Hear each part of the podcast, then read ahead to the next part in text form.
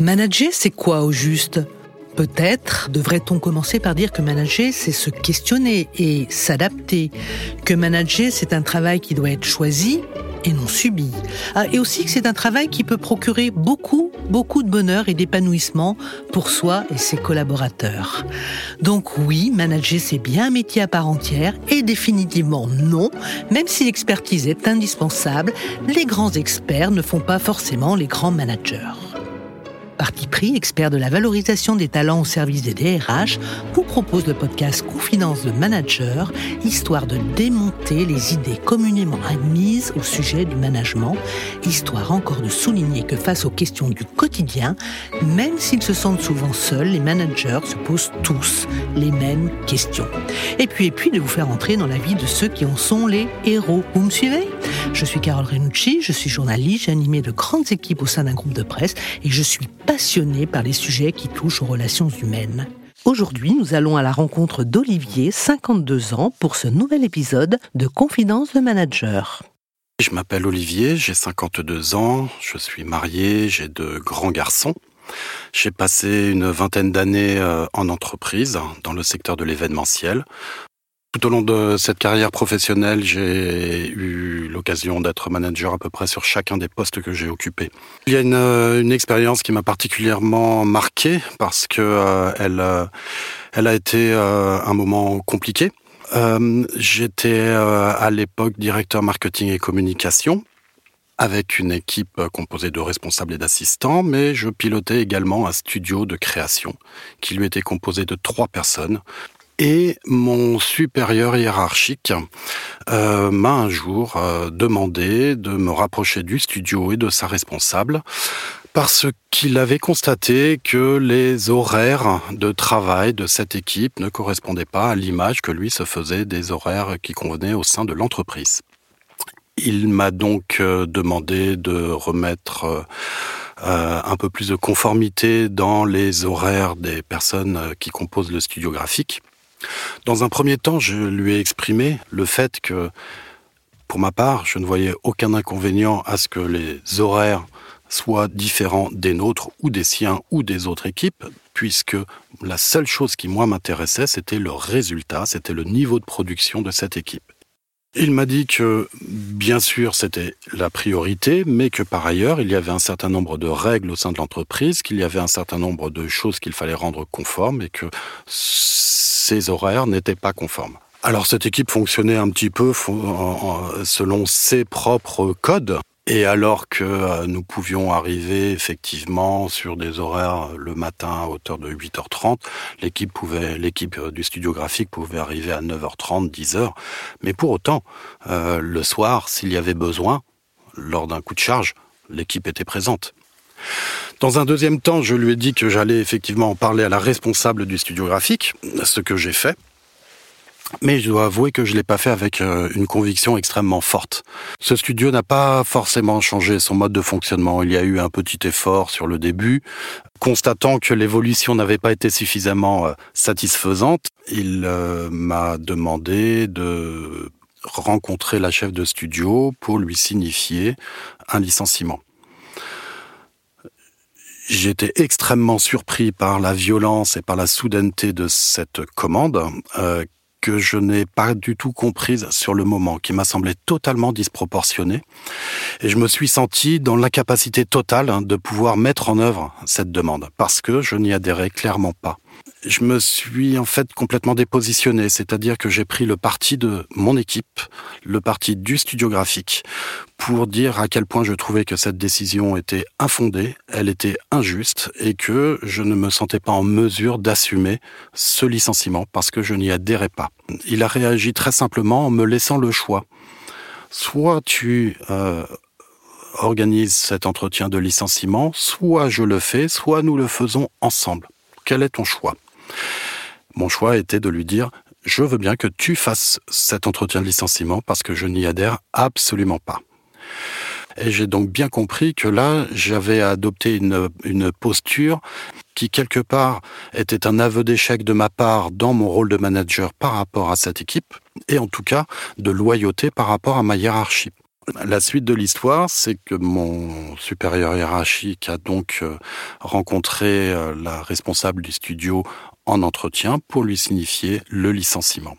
Il se trouve que quelques semaines, mois après cet événement, il m'a été proposé au sein de l'entreprise euh, un nouveau poste, une nouvelle fonction au niveau de la direction des partenariats pour l'ensemble des activités du groupe.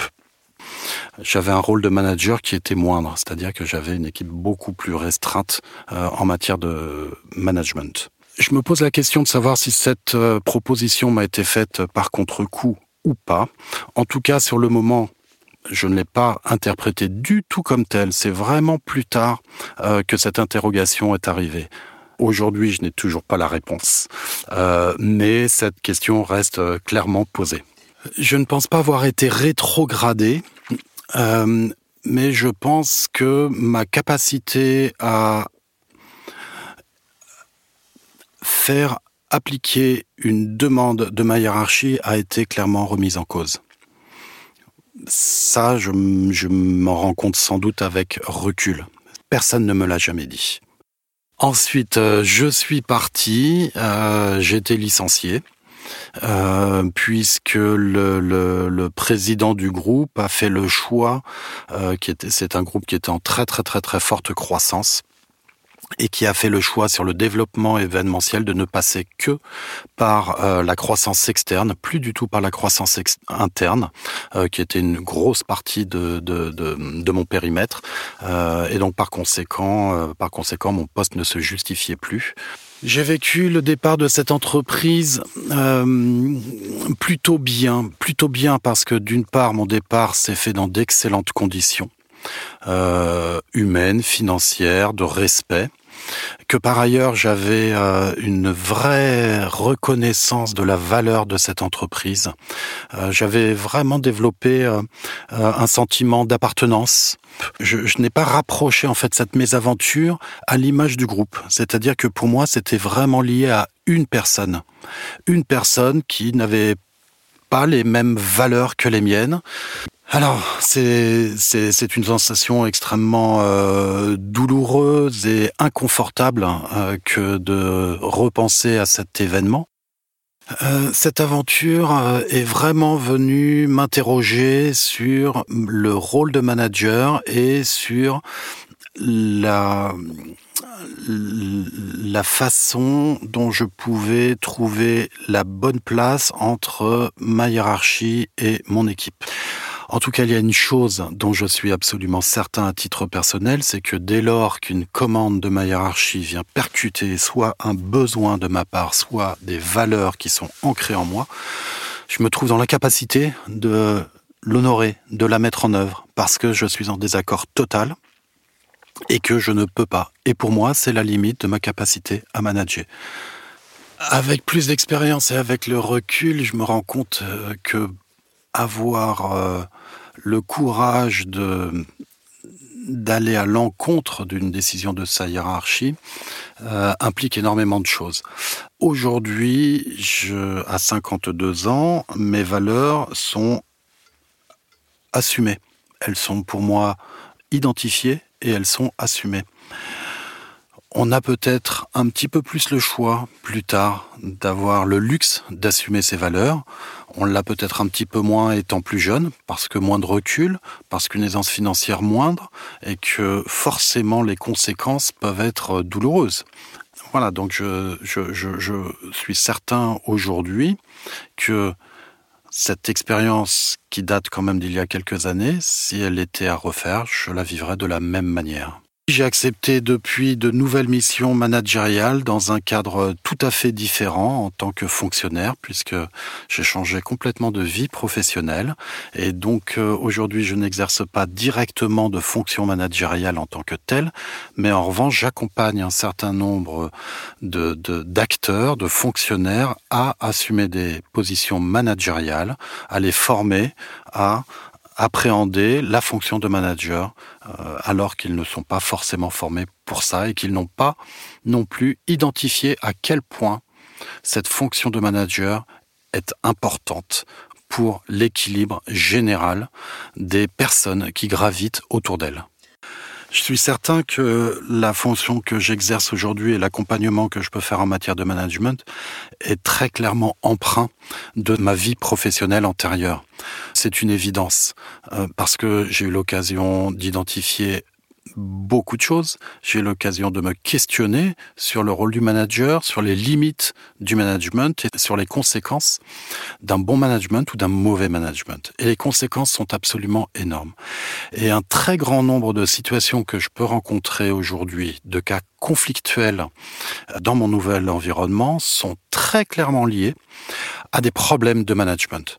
Parce que pas de formation, parce que non identifiés, parce que non pris en charge. Et donc, l'expérience que j'ai pu vivre dans ma vie antérieure est d'un apport absolument important dans ma fonction aujourd'hui. Petite mise en garde, l'histoire que vous venez d'écouter peut vous surprendre, vous questionner et même vous heurter. L'esprit de cette série est de recueillir la parole de managers suffisamment courageux pour partager leur expérience et suffisamment humbles pour ne pas s'afficher comme modèle. Ce préambule est en ligne avec la philosophie de parti pris. Pas de recettes toutes faites, des visions sans a priori, une liberté de ton, tout ceci pour aboutir à une démarche professionnelle rigoureuse et humaniste. Merci d'avoir écouté cet épisode de Confidence de Manager. N'hésitez pas à le partager, à le réécouter. Ce podcast est audible à partir du site de Parti Pris, celui de Podcasters Media, et bien sûr à partir de toutes les plateformes.